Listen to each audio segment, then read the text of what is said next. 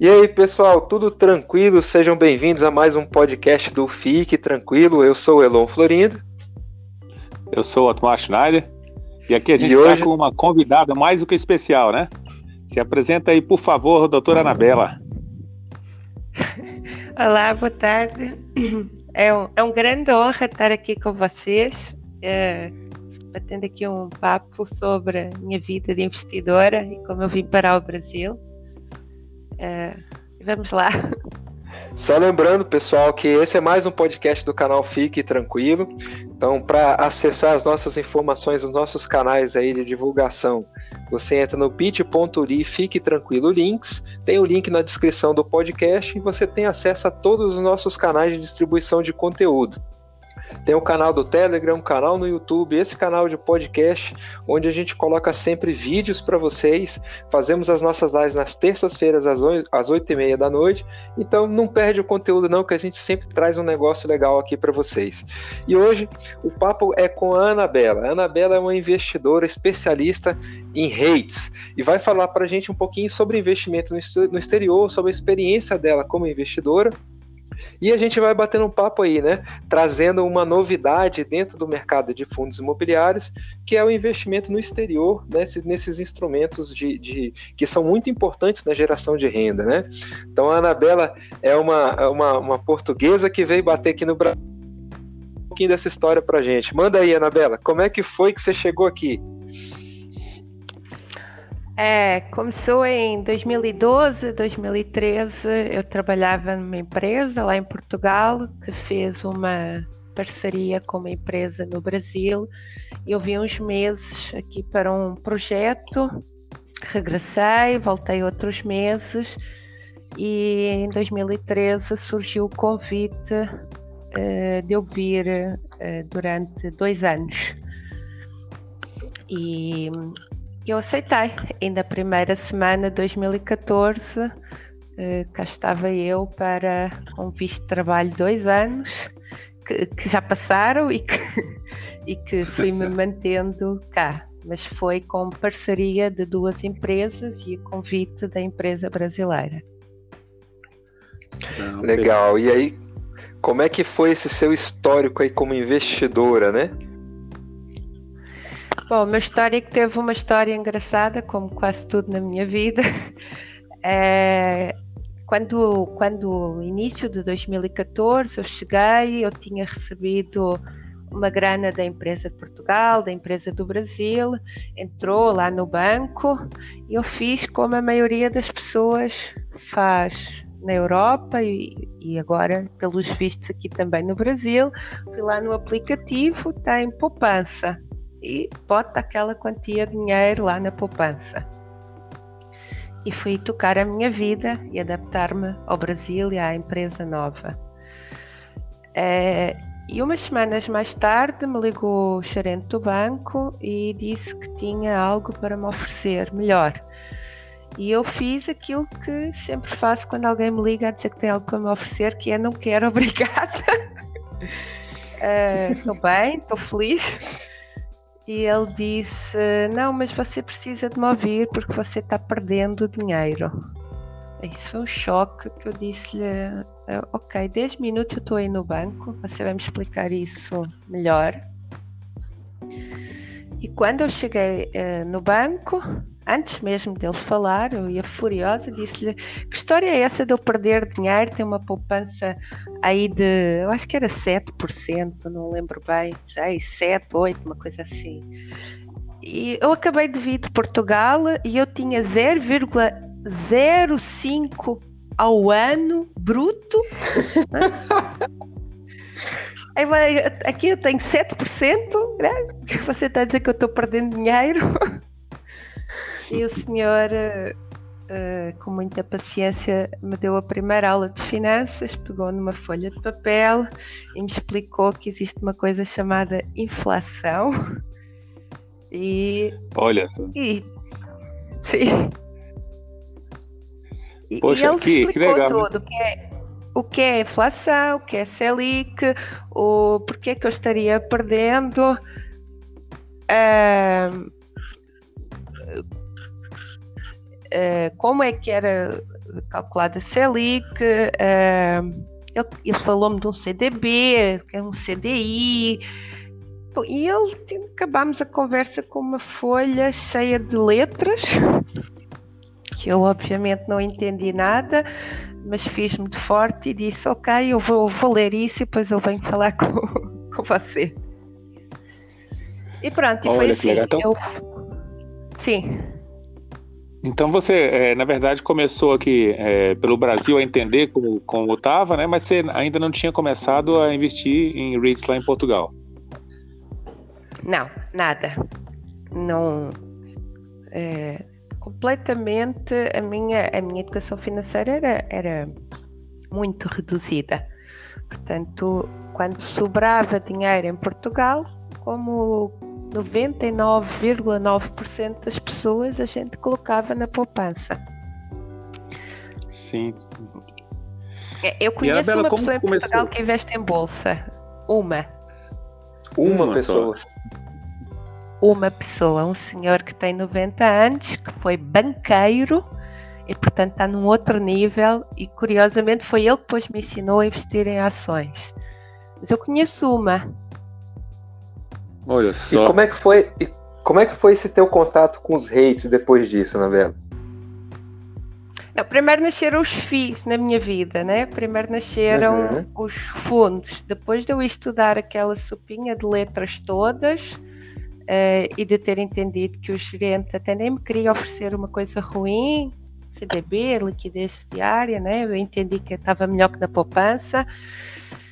Mas aí eu, eu senti curiosidade e eu fui estudar mais. E, outro, um fator de sorte é que eu estava a ver uns vídeos no YouTube e entrou um vídeo de um senhor, um tal de Sérgio Beleza, que está dando uma entrevista num jornal e ele diz que nós podemos uh, ter uma parte de um shopping e receber mensalmente.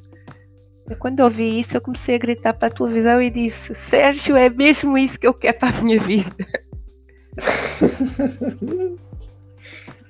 e foi assim. Que legal. Era. Aí, corria o ano 2014 e não havia muita informação sobre FII, ou se havia, eu não eu tive dificuldades em achar na altura. E como começou essa sua história com os REITs, Anabela? Conta pra gente. Bom, de, desde 2014 investindo em FI, comecei logo nesse ano. Claro que depois a gente sabe o que é que são REITs, até porque foi nos Estados Unidos que tudo começou. A gente sabe, a gente tem uma noção, a gente mais ou menos olha o mercado americano, mas na verdade eles só entraram na minha vida no comecinho de 2019. Antes eu tinha procurado uh, um equivalente a fundo de investimento imobiliário em Portugal, não havia, havia uns fundos imobiliários que em comum com os do Brasil só o nome, mas eram instrumentos financeiros de bancos, fundos fechados, não, não tinha a ver com o nosso fundo. E, em, e agora a gente parte para a parte do site, porque nasceu tudo no mesmo tempo é, no início de 2019 é, é aprovada a lei é, de, de criação de REIT em Portugal e foi assim que eu comecei a estudar um pouquinho. É, não havia nada ainda em Portugal, só a lei. Então, para eu estudar, eu comecei a estudar da vizinha Espanha.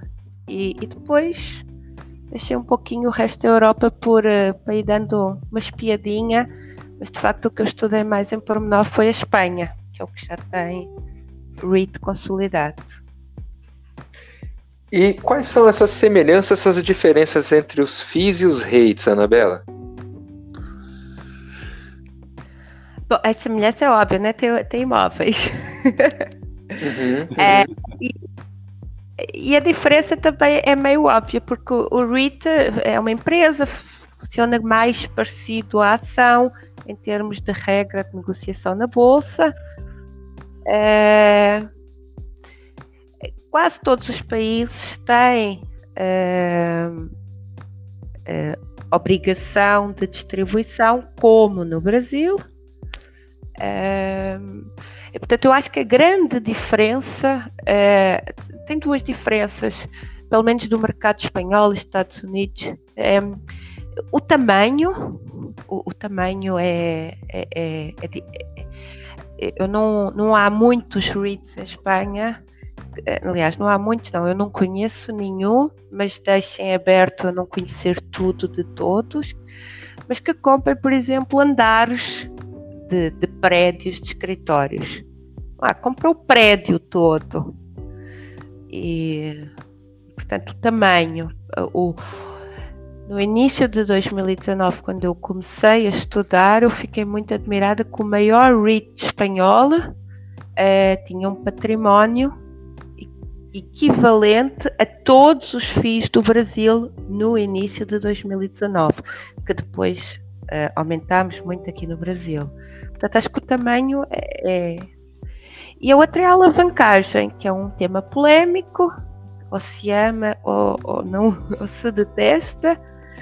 Uh, e quando eu falei com um dos gestores de um REIT espanhol, ele me explicou as vantagens, porque eh, como eu estava com a cabeça de investidor aqui no Brasil, eu não estava entendendo. Ele me explicou as vantagens em situações uh, especiais poder fazer uma dívida e o quanto isso é importante para o investidor. Lá está, é polémico, mas é diferente. Entendi. E com relação à tributação, Anabela, é, a tributação lá é mais ou menos parecida é, quando aqui, dos REITs da Europa, dos Estados Unidos, ou é diferente? Não. Bom, tributação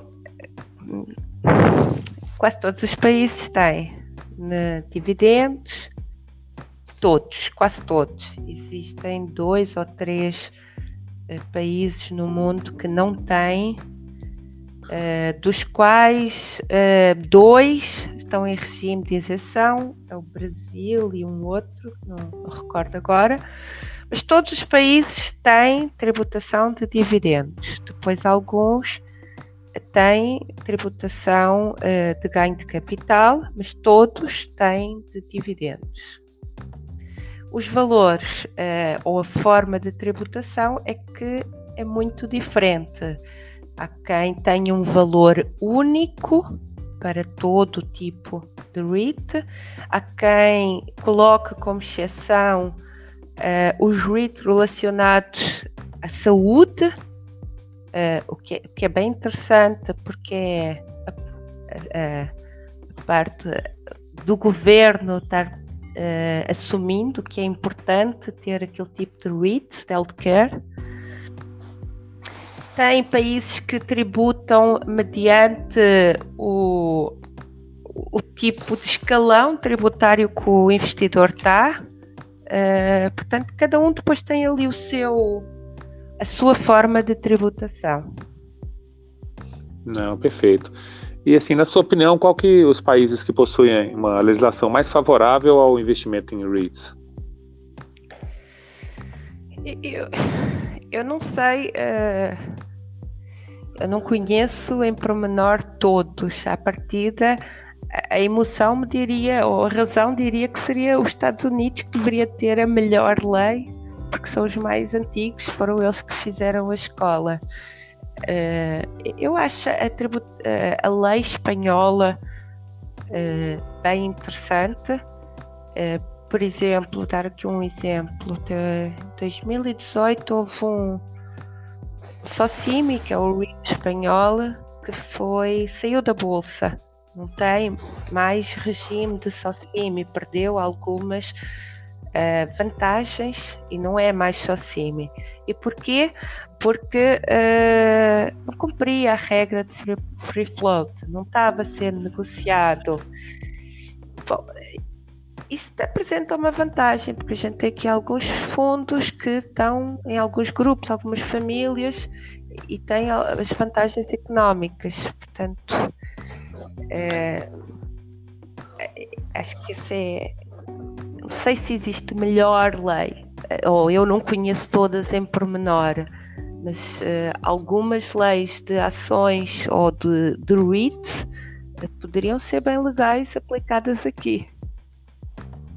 Sim, é, é você falou é, dos Estados Unidos, né? Que os Estados Unidos realmente ele tem uma, uma legislação já bem antiga. É, os, a Espanha também ela traz é, é, essa questão dessa novidade aí que tem um, uma capitalização de mercado em REITs é bem bem alta, né? É, que a gente tem a noção que parece que o, o, assim, o Brasil estaria à frente de vários países, até porque Portugal começou há pouco tempo, né? Portugal é de 2019, né? É, é, ainda não nasceu o primeiro REIT.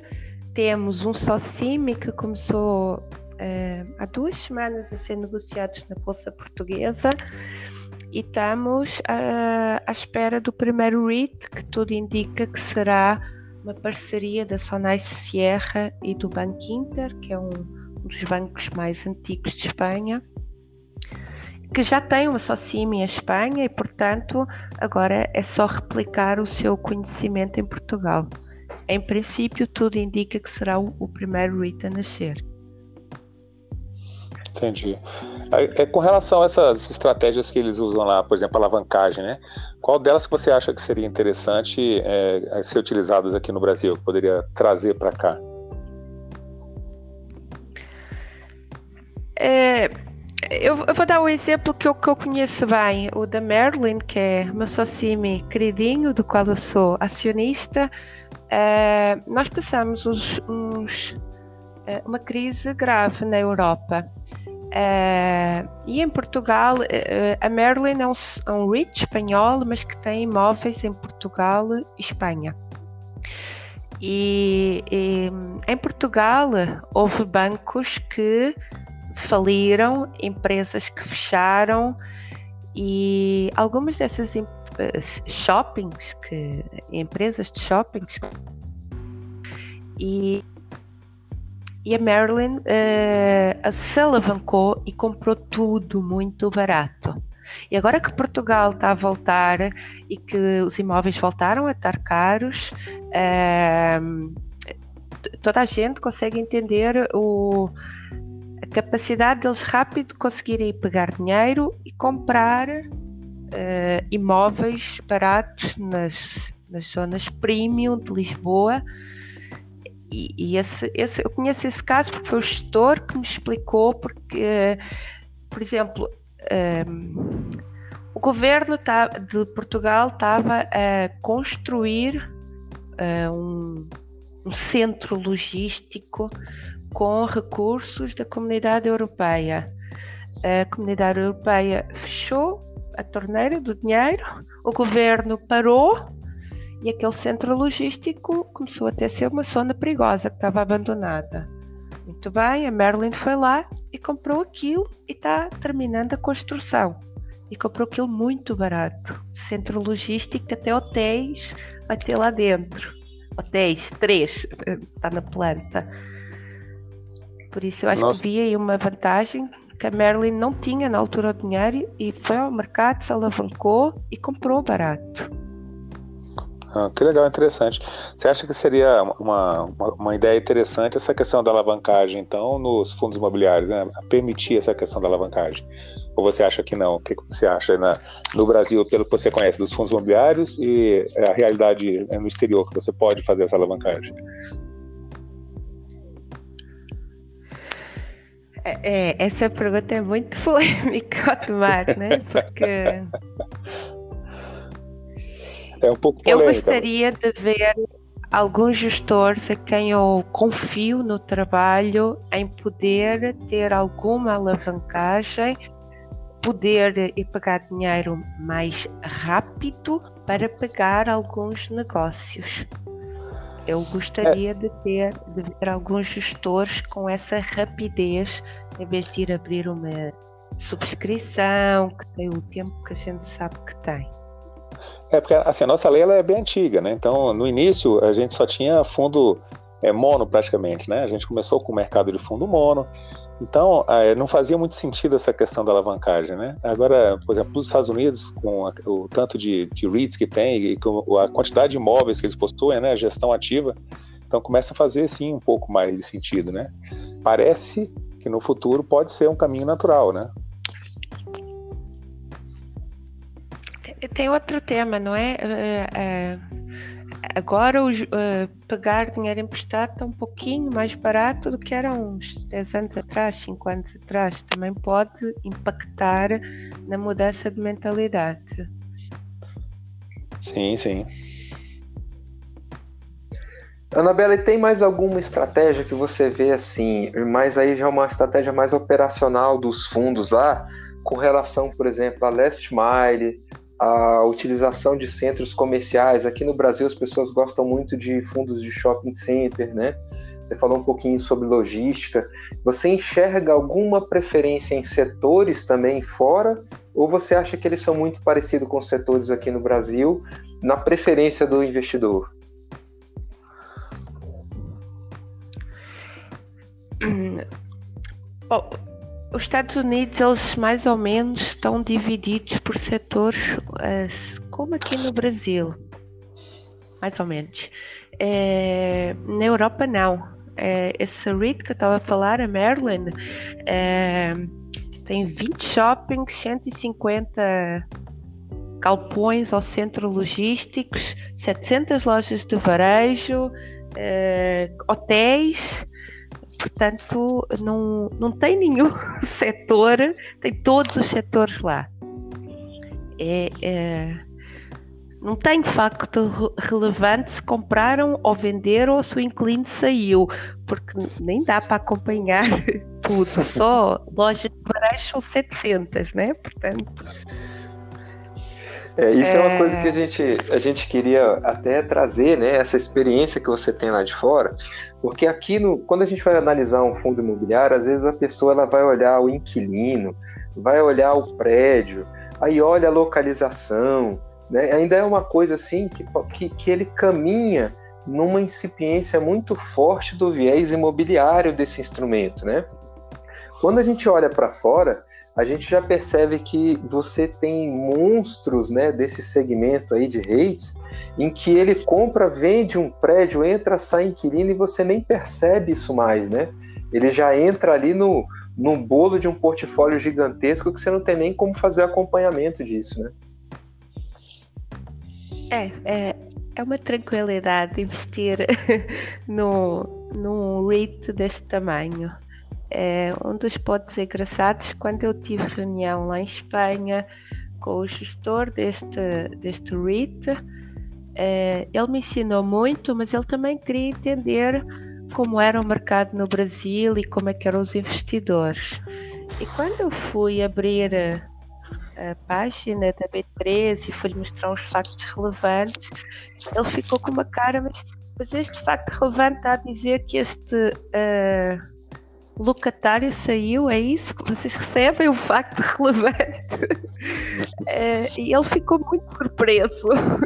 E eu entendi depois a surpresa dele, né? Eles não soltam facto relevante se sai ou se entra, não tem como. É outra realidade, completamente diferente. Ana, e como é, é que você. Como é que você acompanha seus investimentos, então, assim? Lá, se você não tem essa frequência toda de fato relevante e os fundos aqui, você tem essa, esse, esse um pé aqui e um pé lá, né? Como é que é o seu acompanhamento desses, desses investimentos? Método, método. Tenho uma carteira grande de fundos imobiliários, tenho ações, tenho FIP, eh, tenho REITs e, portanto, uh, os fundos imobiliários é o que eu acompanho um pouquinho mais uh, e tenho um tempo por semana que é sagrado, eu acompanho, eu, eu leio o vosso boletim, eu vejo os vídeos que. Eu vejo os vídeos, portanto, é o tempo que eu dedico. As ações dedico com menos frequência. Uh, o, o REIT espanhol que eu tenho só tenho um, nem, não consegui diversificar porque só ele já é tão diverso. Uh, eu leio o relatório anual e participo e participo lá na, na colo uma vez por ano. É o que eu faço. Não, perfeito, é tá né? Eu dedico, marco na minha agenda e dedico horas para, para, cada, para cada situação. No dia a dia não vivo com os investimentos. Trabalho, tenho projetos. É, só tem um tempinho para isso, não, não toma a vida toda, né?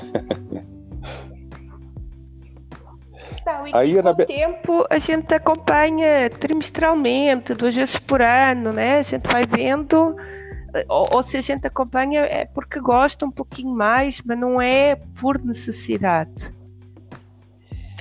É, recentemente, é, você escreveu um artigo sobre o Last Mile na Europa, né? Aí eu queria que você contasse para a gente um pouco é, sobre esse artigo, sobre a questão do Last Mile na Europa, né? Para a gente ver como é que se compara isso aí com nossa realidade aqui no Brasil. Isso é um, um piloto é, que essa RIT é, fez no início de 2019, em que eles uh, alugaram os, as garagens, a parte de estacionamento, estacionamento dos prédios de escritório para uh, servir de base para Last Mile. Portanto, à noite, quando o estacionamento fica vazio, uh, entram os carros grandes, entram os motoboys, entram os vários veículos menores e nesse espaço eles passam para os veículos menores todas as encomendas e distribuem por áreas, independentemente de quem envia, uh, reduzindo os custos. Uh, e para a Socimi foi, foi muito importante porque à noite não tinha uh, valor de estacionamento, não tinha renda de estacionamento, claro, e eles pegaram nisso e otimizaram e, e, e gerou mais receita para a Socimi. Então, isto aconteceu em abril de 2019 e porquê é que eu recentemente peguei no caso? Porque uma estação. É, é, muito bacana, né? Essa história é muito bacana de você poder aproveitar durante mais tempo, né? E tem um monte de gente correndo para isso agora, né? É, eu peguei nessa história é, é, também baseada num programa recente do professor Arthur que falou de Last Mile e e também porque empresas, eh, partes do governo, já estão usando os próprios estacionamentos dos, dos locais públicos para seguir o exemplo do Socimi, que entretanto também já alargou o projeto para shoppings. Um, escritórios e alguns shoppings estão em zonas uh, nobres da cidade e, portanto, é fácil uh, utilizar esse, esse espaço. Anabela, outra coisa que a gente sabe que você acompanha bastante, que você gosta muito, são os fundos de recebíveis, né? Os fundos de papéis. E você faz sempre um informativo ali com as principais métricas, é, é, falando um pouquinho desse segmento. O que, que você pode dizer para o pessoal que está ouvindo aí sobre os fundos de recebíveis e o, o que, que eles devem olhar sempre nesse tipo de investimento? É, eu comecei a fazer esse esse, esse gráfico começou por um gráfico, agora é um PDF de sete páginas. Uh, porque na minha vida de investidora eu consegui investir naquilo que eu mais ou menos conhecia. Os shoppings, os escritórios, né? é fácil entender isso. Uh, e aí eu, eu não entendia de recebíveis. Uh, eu não entendia um, uma distribuição tão errática. E, mas eu tinha muita, muita inveja daquele, daquela distribuição, mas tinha medo. Então, um dia eu peguei e fui estudar, e aí eu entendi uh, porque é que um mês distribuía um real por cota e no outro mês caía para metade. Eu entendi tudo isso. E eu, então eu fiz um gráfico para mim e ficou mais fácil eu acompanhar, uh, escolher o que eu queria para a minha carteira. E ele começou a ser distribuído porque um dia alguém perguntou no grupo que não tinha entendido porque um fundo tinha caído tanto. E quando eu dei o. respondi com o gráfico, tinha a ver com indexador qualquer que tinha caído, a pessoa, uh, as pessoas gostaram e aí eu, eu continuei fazendo, mas eu faço aquilo para meu estudo meu estudo mensal e, e eu partilho com muito, e ainda bem que é útil para algumas pessoas. Muito útil. É muito útil, muito bacana. Aí agora eu vou, eu vou emendar o assunto, é, que a gente sabe também que você tem um site sobre o REITs. Eu queria que você falasse um pouquinho sobre esse seu site sobre o REITs, né? E como é que foi a ideia de criação, né? Como é que começou esse site? Esse site, claro que a ideia não foi minha. Uh, uh, um dia eu, eu, recebi uma mensagem do André Bassi que tinha um link, um link, uh, uma entrevista que falava que tinha sido aprovada a lei em Portugal e era uma entrevista ao presidente da Associação de Fundos uh, de Portugal. Aqueles tais fundos que são uh, de banco, fechados, abertos, não tem a ver com REITs. Mas uh, e, eu, e o presidente dizia: isto não vai funcionar em Portugal. não vai funcionar porque os portugueses não gostam de bolsa, não têm, não têm conhecimento de bolsa, uh, porque os, os fundos imobiliários que não tinham obrigação de distribuição uh, queimaram um pouquinho o mercado, as pessoas que investiram lá perderam dinheiro. Uh, eu fiz um estudo, havia perto de 80 e, e só três distribuíram nos últimos cinco anos, para a gente entender o insucesso. E, e o presidente continuava: é, não somos nós especialistas que vamos convencer o povo português a investir em REITs. Tem que ser uma pessoa que fala a língua deles e que tenha tido alguma vez sucesso com REITs. E nós não temos essa pessoa. E aí o André disse: Eu conheço essa pessoa. que consegue explicar um português em linguagem simples e que tenha tido sucesso com o REITs, neste caso fundos de investimento no Brasil. E eu pensei, nossa, é mesmo, eu sou essa pessoa. e, e pronto, eu disse, ok, então eu vou escrever. Eu vou escrever. No início foi simples, eu tinha dois leitores. Era a minha mãe e acho que o André, mas ninguém. Agora, depois virou cinco, né? É, depois, virou, virou cinco, cinco, que eu e, o Elon, eu e o Elon, né? É, e o meu irmão agora também já vai lá. Ah, conta pra gente como é que é, é o endereço. O endereço é, do seu. Do, do... Muito legal. Eu, recomendamos bastante o site. O site bem bacana, tem muita informação legal. Essa última reportagem que foi feita sobre o Leste Mar está bem interessante também, né? Então a gente recomenda bastante a visita lá no, no site, né? E aí é, o André, como é um grande amigo em comum nosso aí, ele trouxe umas histórias curiosas aí, Anabela, que eu queria que você é, abordasse, né? Então a primeira é, que tem a ver com incêndio e depois com um, um, o medo de deportação, e tudo isso por causa de fundo imobiliário. O que, que teve a ver essa história? Conta pra gente. Bom, a história do incêndio não teve a ver com o fundo imobiliário, mas eu acho que o André pegou essa história devido à tranquilidade financeira. Isso. É... Bom, eu estava no meu apartamento uma sexta-feira à noite a ver lá qualquer coisa de um filme qualquer, um calor imenso. Eu estava no quarto, uh, com ar-condicionado ligado e porta fechada.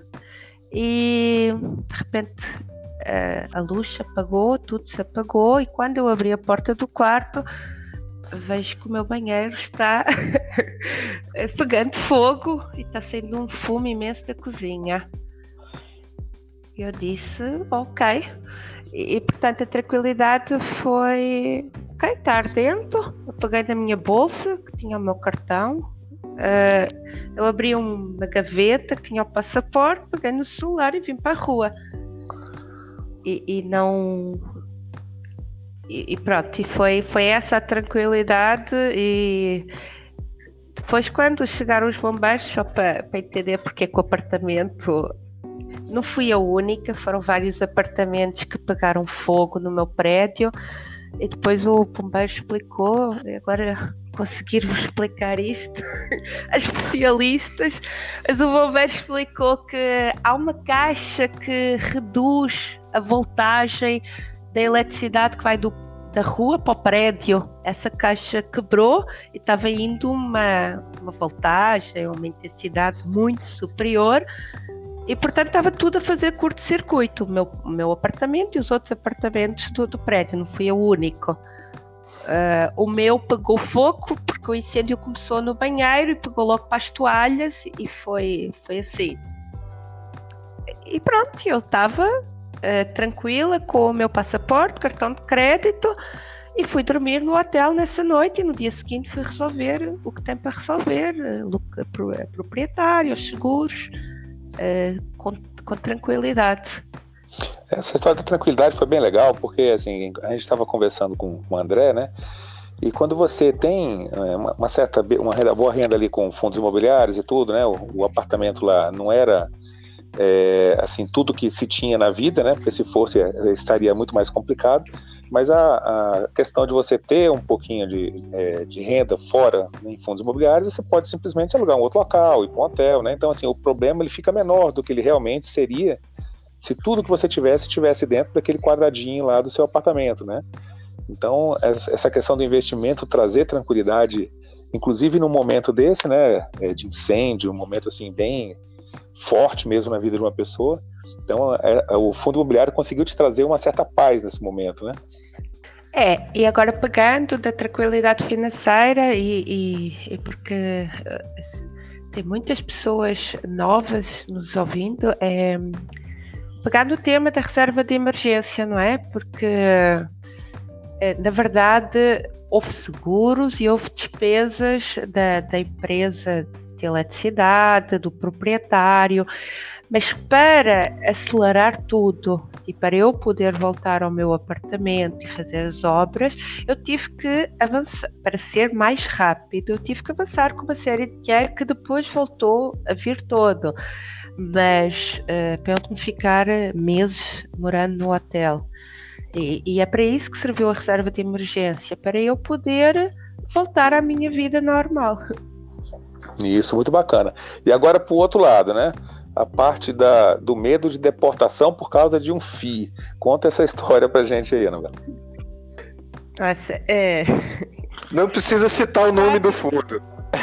Não, não vou citar, não, vou citar, só vou dizer que já não tenho. Já o vendi, foi logo a primeira coisa que eu fiz.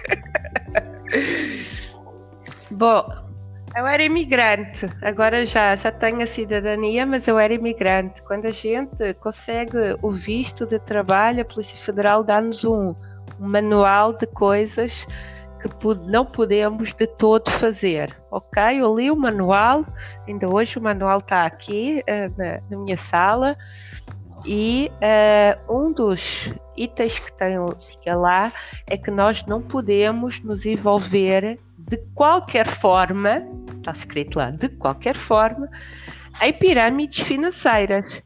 E eu pensei, nunca na vida, vida eu entrarei numa pirâmide financeira, nem, nem a criar uma pirâmide, nem como, não sei como se diz, não é investidora, mas pronto, nem participante, não tem, não tem. Portanto, eu relevei a minha vida até que corre um determinado ano e há um fundo de imobiliário que é suspenso de negociação e uma das acusações é que poderia ter, ter algum esquema de pirâmide financeira. E aí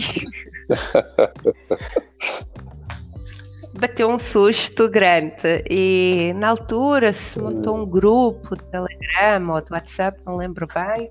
E na altura estava lá o André, que eu só conhecia das excelentes lives e entrevistas que ele dava e do livro, que foi o livro do André que primeiro conhecimento que eu tive. E, portanto, eu conhecia a celebridade. E, e eu estava morrendo de medo, e aí um dia eu ganhei coragem e chamei ele em particular. Eu disse-lhe: Eu tenho este problema, eu sou imigrante, eu não quero este fundo que está com a pirâmide como é que eu posso fazer para, para dar isto. Você vê que. Ele lá me tranquilizou e, e pronto. Você vê que tem tanto o lado da, da tranquilidade financeira, né, da, do investimento, de estar tá tudo por ali, como também a perturbação, né, dessa tranquilidade por conta do investimento também, né? Não, mas isso é um, é ponto interessante, Elo. É, em relação a esse fundo, é, o, uh, eu escrevo, né? Vocês falam, falam, disso. Eu sempre escrevi o que me levou. O que me levou a investir naquele fundo foi yield. Não, não vou, vamos ser honestos, porque ninguém tinha conhecimento suficiente na altura para dizer que estava confortável. Havia uma série de entrevistas, ok? Eu resolvi me manter pelo yield Portanto, era justo que eu tivesse aquele susto. Tive aquele, não tive mais nenhum. Eu não tive mais nenhum. Chegar por último nesse no, no yield é deixar um pouquinho para depois, olhar as outras coisas primeiro, né? Mas assim, a gente tem que começar e, e, quando a gente começa a gente erra um pouquinho mesmo e tudo serve de lição, né? Diz que o bom, o bom professor é esse, né? Aquele que te dá a lição e que você realmente leva para o restante da vida, né? E os apuros são um excelente professor, né? É verdade, eu errei muito. Errei muito. Eh, errei, eh, às vezes motivada pelo Hilde. Eh, o, o, o, meu, o meu estudo, o meu processo de investidora foi, foi, foi muito solitário. Eu não conhecia ninguém que investia em fundo de investimento imobiliário eu, eu tinha o livro do André e eu uh, pensei, se eu fizer tudo o que este homem fala, eu vou, eu não vou me ferrar, né? Eu vou fazer tudo certinho. É. Só que uma coisa é a teoria, outra coisa é o nosso cérebro. Ok, eu errei, eu comprei esse fundo, eu comprei um mono imóvel com um locatário. Uh, ok, eu errei. Eu, quando eu entendi, Felizmente eu não apanhei, peguei sustos, só esse. Eu escrevi no meu caderno os meus erros e vida que segue. E, e vida que segue. Agora, o meu estudo solitário teve algumas vantagens. É que eu não pegava uh, ruído externo. Eu não, eu não sabia o que era a economia do Brasil, eu estava afastada de impeachment, presidente preso, uh, coisas que estavam em aprovações no Congresso. Eu fazia aquilo que o livro do André falava, que era ler relatórios ir ao Google Maps ver os imóveis, né? Que, que era outra dificuldade para mim, né? Porque eu, eu, do Brasil só conhecia Rio e São Paulo. Aí tem, tem um imóvel em Manaus. Onde é que é Manaus? Portanto, foi um estudo solitário, mas que me trouxe um crescimento e uma tranquilidade. Uh, eu não tinha ruído, não tinha pessoas.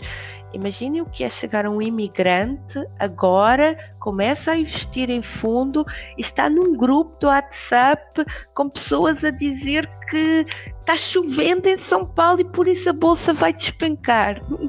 eu não sei se iria sobreviver. Eu não sei se iria. Ah, porque o deputado pôs isto em aprovação. Portanto, ainda bem que o meu processo foi solitário, não havia fóruns, não havia grupos do WhatsApp, eu só tinha os relatórios da B3 e o livro do André. Mas foi e tudo grande professor, né? Os relatórios e o livro do André realmente é um material fantástico já, né? É, não precisa de mais nada. E é uma coisa que a gente fala sempre, Ana, que é o seguinte: a, a, a, paciência do investidor, né, a análise do investidor, ele realmente isolar aquela, aquela capacidade de decisão, ele criar um método de estudo, ele desenvolver uma tese de investimento e ele seguir aquela tese de investimento, ele vai ter sucesso a longo prazo. Se ele fica nessa história de ficar procurando notícia, de ficar se contaminando com as coisas que estão acontecendo em volta, ele vai sempre ficar assustado, vai ficar sempre muito arredio das coisas que estão acontecendo. Então a gente fez questão de trazer você aqui nessa entrevista para você mostrar que, olha, é assim mesmo e é uma coisa que aconteceu na minha vida, é uma prova de que esse tipo de comportamento ele é benéfico para você. Quando você desenvolve um método, uma tese de investimento, busca informação primária e vai atrás de trabalhar, poupar e guardar. É só isso que precisa. É, é isso mesmo, Elon. É, eu estudo e eu não acompanho a bolsa nem, diar, nem às vezes nem diariamente, não, não tô nem aí, não tenho tempo para isso, tenho trabalho, tenho projetos e eu estou tranquila com os meus investimentos. Mas quando chega o que eu botei na agenda, que é a hora do meu estudo, é a hora do meu estudo. E, e portanto, essa é sagrada, também não há outros fatores que impactem.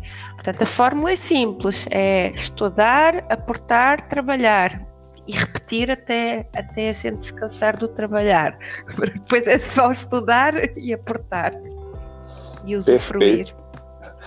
Muito bacana, né, Bela? A gente ficou muito feliz assim com, com a sua entrevista aqui pro canal, foi muito boa. Acho que o pessoal que está escutando aí vai gostar bastante, porque é uma experiência realmente de quem começou, é, teve a dificuldade de início e depois venceu. Hoje em dia tem um blog, escreve, conhece muito sobre o assunto. Então a gente queria te agradecer imensamente por compartilhar conosco aí a sua história, é, dizer que você é sempre muito bem-vinda né, no nosso canal, fica tranquilo, a gente é, já se conhece pessoalmente, somos amigos, né?